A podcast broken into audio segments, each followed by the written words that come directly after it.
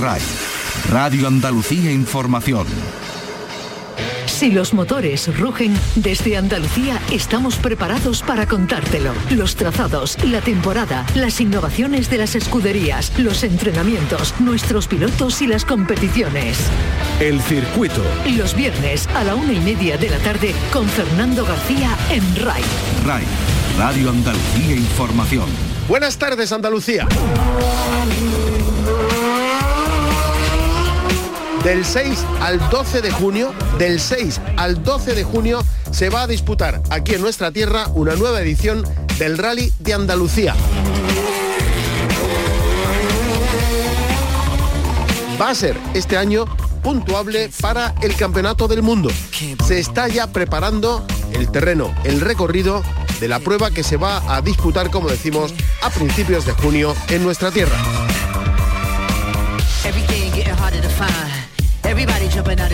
Hay muchas novedades. Va a pasar el rally por otras provincias por las que hasta ahora no había pasado. Por ejemplo, Huelva o Málaga. Enseguida conocemos detalles de este rally de Andalucía que se celebra aquí en nuestra tierra como consecuencia de que no pudo celebrarse el rally de Marruecos. Recuerden, es la organización del Dakar la que pone en marcha aquí en nuestra tierra este rally de Andalucía.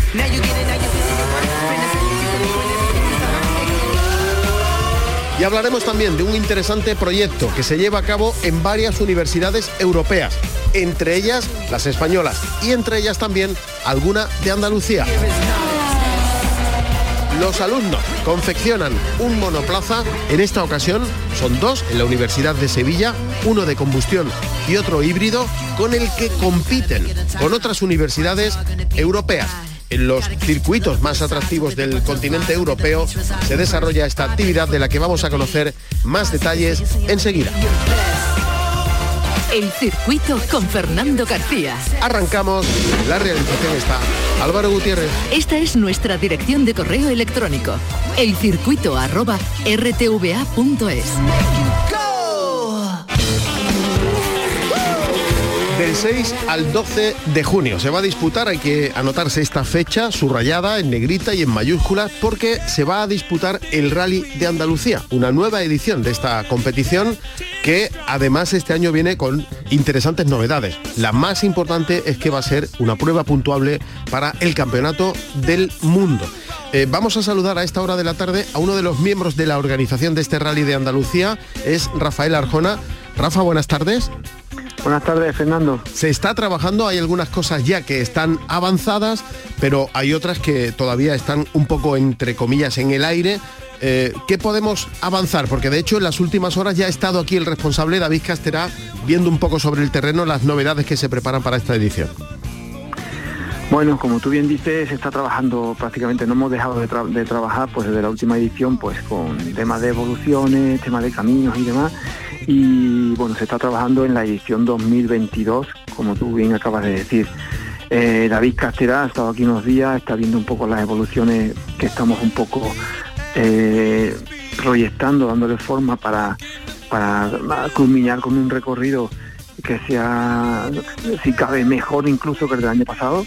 Y bueno, eh, parece vamos, tal como está la línea a seguir, hay una, hay una, una serie de, de, objetivos a cumplir en este año 2022, que es un poco extender un poco más los radios de acción, el recorrido que pueda tocar distintas provincias. Para ello prácticamente hay un compromiso para, para que el rally se extienda al menos provincia de Sevilla, un día o dos. Eh, estaremos un día, una etapa importante en la provincia de Huelva, que tenemos mucha ilusión en, en esa zona. Habrá un día eh, que estaremos, habrá una etapa que estaremos en provincia de Málaga, que realmente ahí se está trabajando en unos recorridos bastante ambiciosos y, bonitos, y luego nos queda también un día que también hay un proyecto muy importante en provincia de Cádiz. La verdad es que estamos sumando cada edición para mejorar y, en ello estamos, Fernando. Bueno, eh, la idea desde el principio una vez que se conoció que se iba a consolidar este rally de Andalucía, que no era para una ocasión, sino que se iba eh, a, digamos, a, quedar en el calendario de, pruebas automovilísticas y, de motociclismo en Andalucía, era un poco mm, la idea de rotar por varias provincias, ¿no? Así es. Eh, al final es complejo, Fernando, porque estamos hablando de que son casi 1.400 kilómetros de competición sin enlace, o sea, lo que es la competición pura y dura. Y claro, eh, si haces una comparativa, si sales desde Cádiz, que es donde estamos, o desde y te plantas en 1.400 kilómetros, llegas a Francia. Realmente es increíble eh, los tramos de competición que, nos toca asumir. Eso, mm, independientemente de, que al final aquí pues existen retornos que al final lo que se busca, tanto deportivos como de marketing, como de implicación o que afecte a o que llegue a toda Andalucía, al final un poco el objetivo, como tú bien dices, es ir rotando, ir ampliando y el futuro de este rally pues será ir moviéndonos de zona para que al final eh, las distintas zonas, los distintos recorridos, las distintas ciudades andaluzas puedan un poco tener una implicación con, con este evento. De hecho, Huelva es una de las novedades y Málaga también, ¿no? Exactamente, Huelva es una de las novedades este año. Hay un proyecto, hay un recorrido importante en la zona de, Huelva y, Málaga empezamos un poco a, estar allí, teniendo en cuenta que sí, como tú dices, tendríamos que desplazarnos de zona, nos iremos acercando más a la zona de, de la Andalucía este, o sea, la zona de Córdoba, Málaga, Granada, Jaén, Almería, esa zona posiblemente sea el futuro de las próximas ediciones. Y Rafa, ¿qué se busca cuando eh, se decide, por ejemplo, que se una la provincia de Huelva para el recorrido? ¿Se busca algo en concreto o, no sé, ¿cómo, cómo lo hacéis? Al final, un poco eh, si tú ves si tú ves el Dakar por ejemplo este año era, era, una edición donde sea por parte de la organización se ha buscado prácticamente el máximo de dunas o de territorio, o sea, o de arena en el recorrido. Ha sido característica por eso. Eh, si hablas de Marruecos, finalmente prácticamente no deja de ser eh, la prueba que el Rally de Marruecos, que lo que se busca es un poco algo similar a, la duna del Dakar. En, el caso nuestro tenemos la ventaja un poco, nuestro objetivo, en el caso mío, que llevo todo lo que es el tema de seguridad de recorrido, eh, la selectividad, es decir, tener distintos, tipos de escenarios que al final hagan, que sea un rally diferente. Es una de las principales características que estamos viendo un poco y que los participantes nos están un poco casi agradeciendo o dándonos el, el, ok. Y es porque puedes tener un día una etapa de campiña sevillana, de tierra negra suelta, típica del mes de septiembre, muy buena, muy fácil, muy generosa a la hora de competir, o te puedes meter, como este año pasado nos hemos metido en la zona de Coripe, una medio monte, estamos muy, eh, muy selectivo para otro tipo de piloto, para otro tipo de máquina, eh, más endurera. Ese tipo de, la suma de ese tipo de, recorrido, ¿vale? Es lo que hace al final que busquemos ese objetivo. Al final es, si tenemos cinco días, este año se aumenta un día más. El año pasado teníamos, recuerda que era una etapa un poco de test privados, un prólogo, y cuatro días de competición este año. Al ser campeonato del mundo nos exigen un día más, un quinto día, y lo que buscamos un poco la suma de distintos recorridos para asegurar que al final, eh, quieras o no, casi todo el mundo salga contento porque cada día le das algo diferente. Es un poco la idea.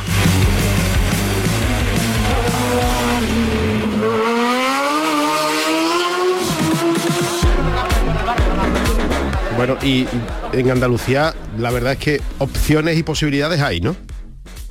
Sí, la verdad que, que opciones y posibilidades hay. Es, complicado, porque claro, uno de los de los hándicaps que tenemos siempre y, cuando cuando llega el equipo principal, el equipo David Castera, el equipo de CEO ASO en este caso, eh, claro, su chip es el chip del, desierto, donde no existen caminos, donde no existen cruces, donde no existen agricultores, donde no hay nadie que le pueda afectar. Cuando llegan a España, cuando llegan al sur de España, tenemos mm, muchos kilómetros, muchos cruces de camino y diferentes tipos de, orografía.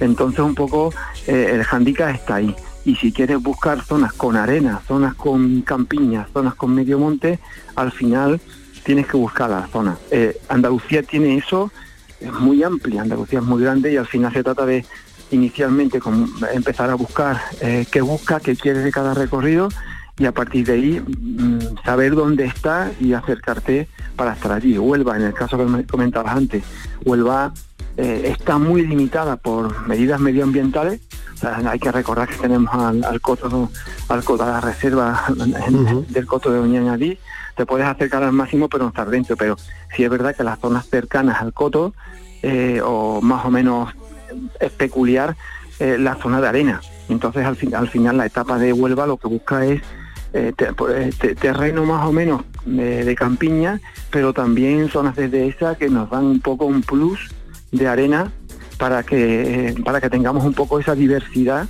de recorrido en, el rally.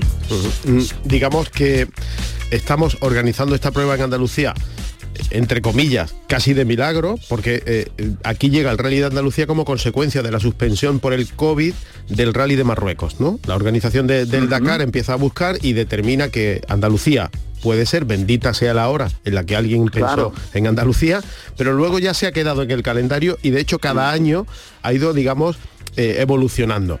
Eh, este cambio que se produce este año, siendo además puntuable para el Campeonato del Mundo, que creo que es el logro más interesante de todos los que se han producido en, los últimos años, quien nos iba a decir que íbamos a tener aquí otra prueba puntuable para el Campeonato del Mundo, y cuando digo otra, pues me refiero, por ejemplo, al Mundial de Motociclismo del circuito de, Jerez, cuando se producen estos cambios, estas modificaciones, adaptando los terrenos y eh, velando por ese interés de que el rally vaya pasando por, por, por todas las provincias andaluzas, ¿Esto obliga a cambiar también la sede? Esto, claro, indudablemente obliga a cambiar la sede. O sea, fundamentalmente, primero por política deportiva, por política de imagen, ¿vale?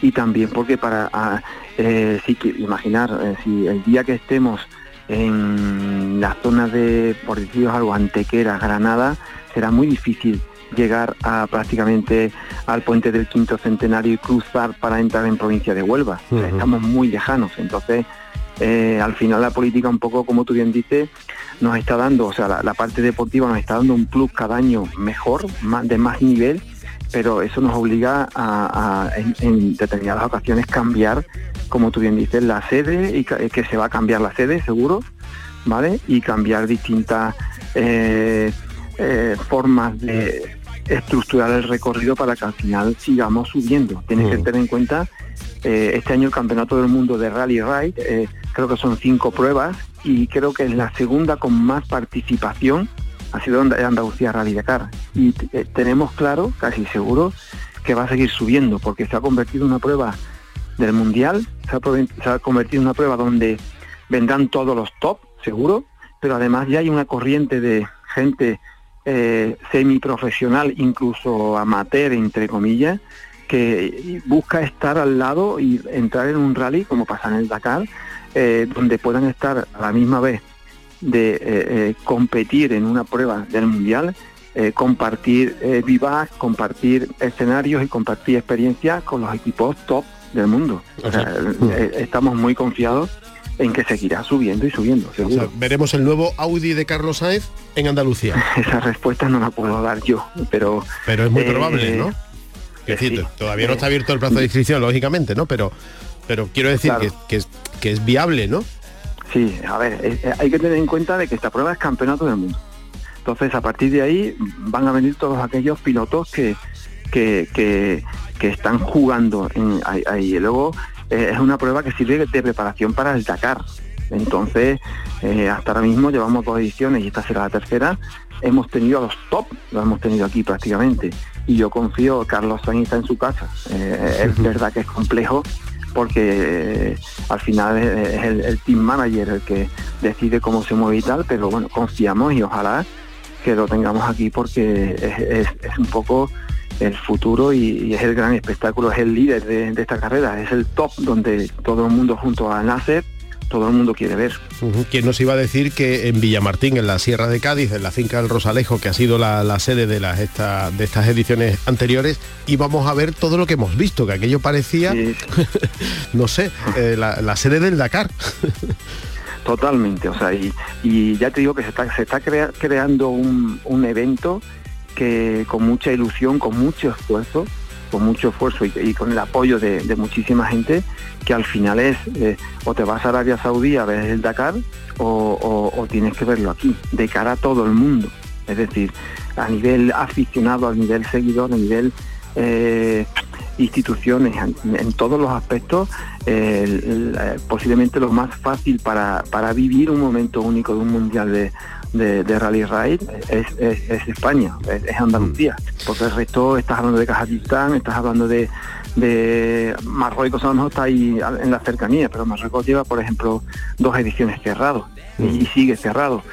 es un poco, ya digo, es un, es un proyecto con futuro y que, estamos resolviendo mm, todas aquellas cosas que más o menos hay que resolver o que hay que mejorar, porque es verdad que, yo puedo repetir que un poco el principal hándicap que tenemos con las organizaciones y con el proyecto, con FIA y con todo, es que esto no es, no es Marruecos, no es una prueba, no es una prueba en, en donde todo es libre. Aquí realmente esto, aquí, esto es la, eh, el convivir día a día con, con distintos afectados, vecinos, instituciones, leyes medioambientales, pero aún así está subiendo y, y a niveles top Ah, prácticamente. Muy bien. Pues Rafa Arjona, uno de los responsables de la organización del Rally de Andalucía, del 6 al 12 de junio, puntuable para el Campeonato del Mundo. Se va a disputar de nuevo aquí en nuestra tierra. Hablaremos largo y tendido en las fechas que nos quedan para ir conociendo más detalles de esta prueba única en nuestro territorio. Muchísimas gracias y que vaya todo bien, Rafa. Muchísimas gracias, Fernando. Muchísimas gracias.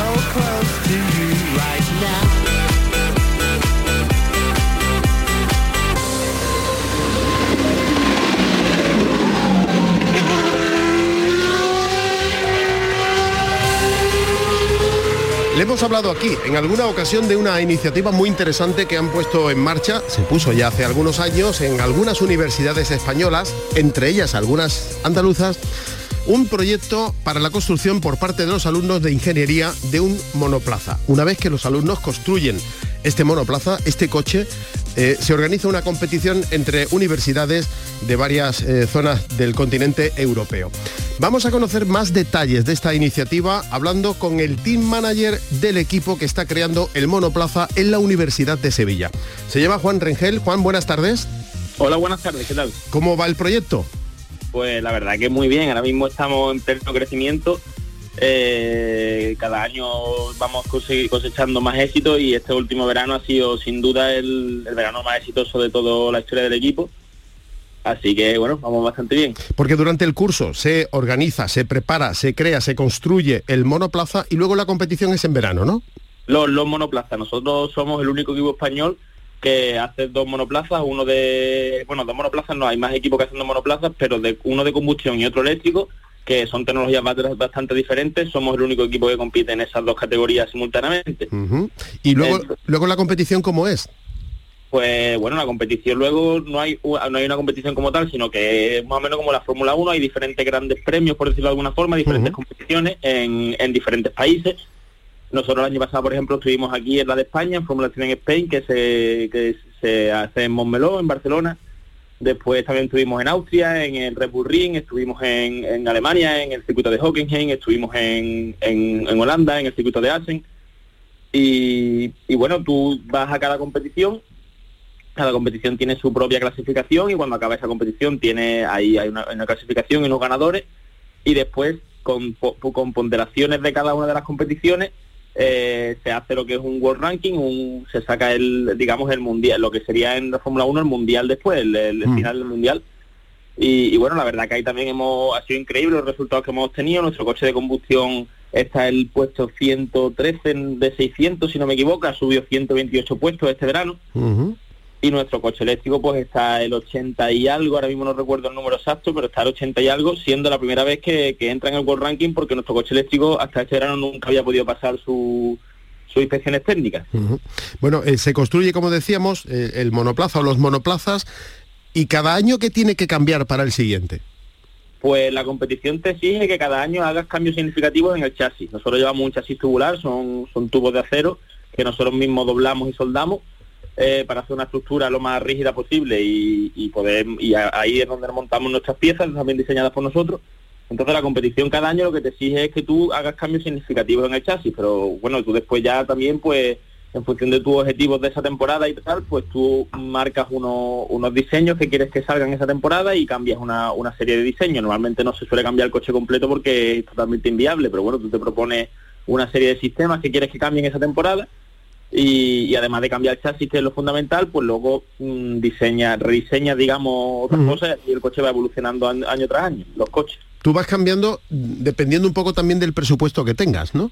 Exactamente, ese es un gran, ese es un gran punto porque, bueno, handicap, sí, porque lo, digamos la, el presupuesto pues al final el, equipo es un, es un, proyecto totalmente altruista nosotros no ganamos nada y, se hace todo pues con el dinero que, conseguimos a través de patrocinadores de nuestra universidad de la escuela de la escuela, las escuelas que nos ayudan y, en fin. Em, como la vida misma no mientras más dinero tengas más posibilidades tienes para, para competir no totalmente. Y luego además que es una calidad que en España y en España no está tan implantado, digamos, y en otros países mm, este tipo de competiciones y de tal como en Alemania, pues lo que es el mundo del motor está muchísimo más implantado y, nosotros tenemos a lo mejor muchísimo menos presupuesto, pero muchísimo que otros equipos que están por ahí fuera de España, digamos. Y, o sea que podéis tener muy buena formación, tener muy buenos conocimientos, pero si luego falta la otra parte, en esa competición no quedáis en zona aventajada, digamos, ¿no? Totalmente, pero bueno, la gracia está en optimizar tus recursos al máximo y, relación, digamos, presupuesto... Mm, éxito, pues eh, lo, mejor posible. Y la verdad que aquí no vamos, no vamos nada mal. Bueno, Juan, eh, si vemos el coche desde fuera, eh, ¿seríamos capaces de diferenciar el que es de combustión del que es de eléctrico? ¿Hay alguna diferencia visual por el exterior? Sí, porque digamos los motores, el motor del coche eléctrico no, porque el coche eléctrico tiene que pasar un rain test que se llama, que es que lo, lo riegan por todos lados y tiene que ser estanco. Entonces el coche eléctrico quizás mm, no lo veríamos tan claro, pero el coche de, combustión, hombre, tiene un tubo escape grandísimo y tiene y la misión va, va por arriba, digamos, sale por encima de la cabeza del piloto. Así que sí, es, es fácil de diferenciar uno de otro. Lo digo porque eh, hay muchas cosas en el eléctrico y en el de combustión que pueden ser las mismas o no. Digo, eh, amortiguación, los neumáticos, eh, la carrocería, ¿varían muchas cosas?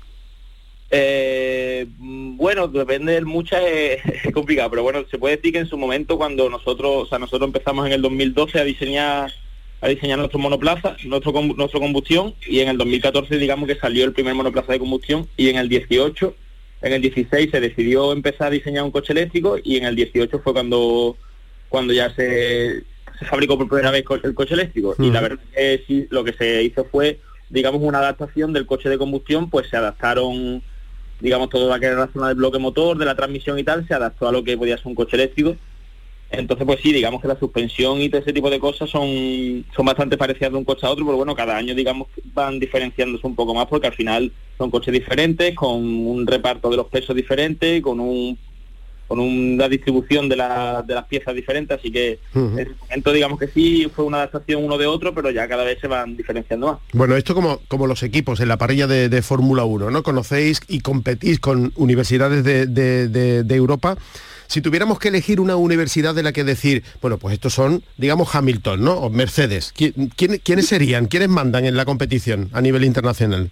Pues, a ver, en Alemania hay un nivelazo, digamos, y hay un equipo que se llama Rental, de la Universidad de Stuttgart, creo que es, allí en Alemania, que, que esos en, lo que es en el coche de combustión son una locura, son los mejores, digamos, sin ninguna duda. Y, bueno, la verdad que Valencia, la Universidad de Valencia de aquí en España, eh, está top 3 del World Ranking que comentaba antes, está top 3. Y así que ellos también son bastante, bastante Valencia, digamos, es la primera de España, ¿no? En el equipo de combustión, sí. ¿Y, Andalucía cómo estaríamos en general? ¿Hay alguna universidad que destaque con respecto a las demás? Sí, nosotros en, el, Sevilla. Tanto, en combustión como en eléctrica ahora mismo estamos segundos. En el combustión, como he dicho, primero sería Valencia y después estaríamos nosotros. Más o menos esto se dice un poco por, por las puntuaciones de este verano y, y esas cosas. Y aunque bueno, todo ya un poco subjetivo, pero que al final hablamos por según las puntuaciones que se han conseguido. Este claro, que, esto puede, puede cambiar para este verano, ¿no? Y que de repente surja otra universidad que ha dado con la tecla, ¿no? Claro, claro, totalmente. Vaya, es difícil que de un año para otro una universidad con la tecla así, porque... Sí, como Hamilton, ¿no? Que si gana un mundial, pues gana siete, ¿no? Claro, claro, más o menos. Eh, en, eléctrico, ¿quién destaca alguna universidad especialmente? Sí, yo diría que Barcelona vamos, yo diría no, Barcelona por supuesto, y nosotros ahora mismo estamos segundos, es que nuestro coche eléctrico este verano, aunque ha sido su primera vez que ha que ha competido porque, o sea, competir ya había competido antes, pero no había sido capaz de pasar las inspecciones técnicas que son bastante exigentes. Pero este verano ha, pasado sus inspecciones técnicas por primera vez aquí en casa, en Formulación en Spain. Y, bueno, cosa, ha terminado la prueba de resistencia, que es lo más complicado y la que más puntos da. Y, no contento con eso, sino que además ha conseguido el primer puesto de la eficiencia. O sea, ha sido el coche que menos, mm, digamos, consumo energético ha necesitado para terminar esa prueba de resistencia. Así que eh, Y una cosa, Juan, em, tenemos el, coche eléctrico o el coche de, combustión, eh, tenemos los estudiantes muy bien formados, muy bien preparados, con, experiencia, pero claro, falta aquí un detalle, el piloto. Pues un detalle bastante importante. claro, claro, porque puedes tener muy buen coche, pero luego que el piloto, en fin, ¿no? Sí, bueno, la competición está preparada para que, digamos, el factor del piloto influya lo menos posible en el sentido de que por cada prueba que tú haces se repite cuatro veces y, con distintos pilotos. O sea, cada piloto tiene dos intentos, tú, no llevas un solo piloto a la competición, tú tienes que llevar cuatro pilotos, de los cuales cada uno de ellos hace dos intentos de cada prueba. Más o menos. ¿Hay alguna selección previa? Quiero decir, eh, yo quiero ser piloto, tú mm, no, o cómo se hace? Mm, en eso ya depende de cada equipo. nuestro equipo hay equipos, por ejemplo, que mm, pues hacen admisiones de, de, de pilotos de fuera, digamos, del equipo y, a lo mejor pues meten incluso algunos tienen pilotos profesionales. O sea, Valencia tengo entendido que, que ha llegado a llevar un piloto de Fórmula 3 o Fórmula 4 este verano a competir con ellos. Claro. Eh, nosotros, sin embargo, la verdad que tiramos de, casa y, los pilotos son, son gente del equipo que a lo mejor tiene experiencia en karting o tiene experiencia en simuladores. Tenemos mucha gente que, que está muy metida en el tema de simuladores y, nada, la verdad que son, son esa gente del equipo con experiencia y que, en fin, que el equipo confía en ellos. ¿Has, visto por aquí en Andalucía algún Hamilton? Mm, por ahora no, pero bueno, ya, ya saldrá, ya saldrá. no perdamos la esperanza, ¿no? de, este, de este verano puede que salga alguno. ¿Son estudiantes también? Sí, sí, es que el único requisito para estar en el equipo es, es ser estudiante de la Universidad de Sevilla. Ni siquiera de ingeniería, que antes ha comentado usted que era de ingeniería, pero el, proyecto es multidisciplinar. Tenemos también gente de FICO, de económica, de, marketing, de periodismo. Eh, ¿Por dónde empezáis? Quiero decir, lo, primero que se hace del coche que es el diseño, supongo, ¿no? Mm, a ver, los diseños van todos paralelamente, digamos, no, no se empieza por uno concreto y se va como comentaba antes, tú un, año decides, vale, pues este año vamos a cambiar a lo mejor el diseño de las manguetas, el diseño del cableado, el diseño del tal. Y, o de esta placa, de esta placa electrónica, o de, entonces durante, desde ahora más o menos, bueno, desde ahora no, perdón, desde septiembre o por ahí, pues se está desarrollando ese diseño, eh, mientras que hemos estado probando los coches del verano, que, todavía les quedaba mucho por rodar y por sacar la información en test y datos dinámicos y tal. Y luego ya llegando ahora febrero, pues ya los diseños deben estar cerrados, empezamos con la fabricación de esos diseños nuevos que se han hecho. Y, desde ahora hasta marzo, abril, digamos que estamos mm, fabricando y montando en esos chasis que ya tenemos casi fabricados eh, todos los todos los trasladando de un chasis a otro, digamos. Y lo último, Juan. Y lo último, test, probar los coches en pista, es lo más importante siempre. Y cuando acaba todo bien, a celebrarlo, ¿no? Exactamente. bueno, bueno a, celebrarlo ya los exámenes de septiembre. que También. no y cuando volvemos a las competiciones toca estudiar. Que aquí no se acaba, ¿no? No, no, esto no, no para nunca. bueno, Juan Rengel es el team manager del equipo de Fórmula que compite en esa eh, competición, valga la redundancia, que se organiza entre las universidades de la que le hemos hablado aquí en alguna ocasión. Eh, Juan, muchísimas gracias por atendernos y suerte que, construyáis un, monoplaza o dos eh, que sean competitivos y que, que Andalucía siga sonando fuera de, nuestra tierra, en España y a nivel internacional. Muchísimas gracias a vosotros por, por acogernos hoy en este, este programa. El circuito con Fernando García en RAI. Nos vamos, volvemos el próximo viernes con más cosas del mundo del motor en nuestra tierra. En la realización estuvo Álvaro Gutiérrez. Si van a salir a la carretera, mucha precaución y no se olviden de ser felices. Se pone el sol dejando un paisaje inmenso, con el color de la esperanza y del amor. Como una estrella deja huella mientras muere, eso es lo que tengo que aprender en mi mano voy a ver que algo hoy puede suceder y la euforia dejará un secreto al que gritar, un secreto al que cantar. Soy como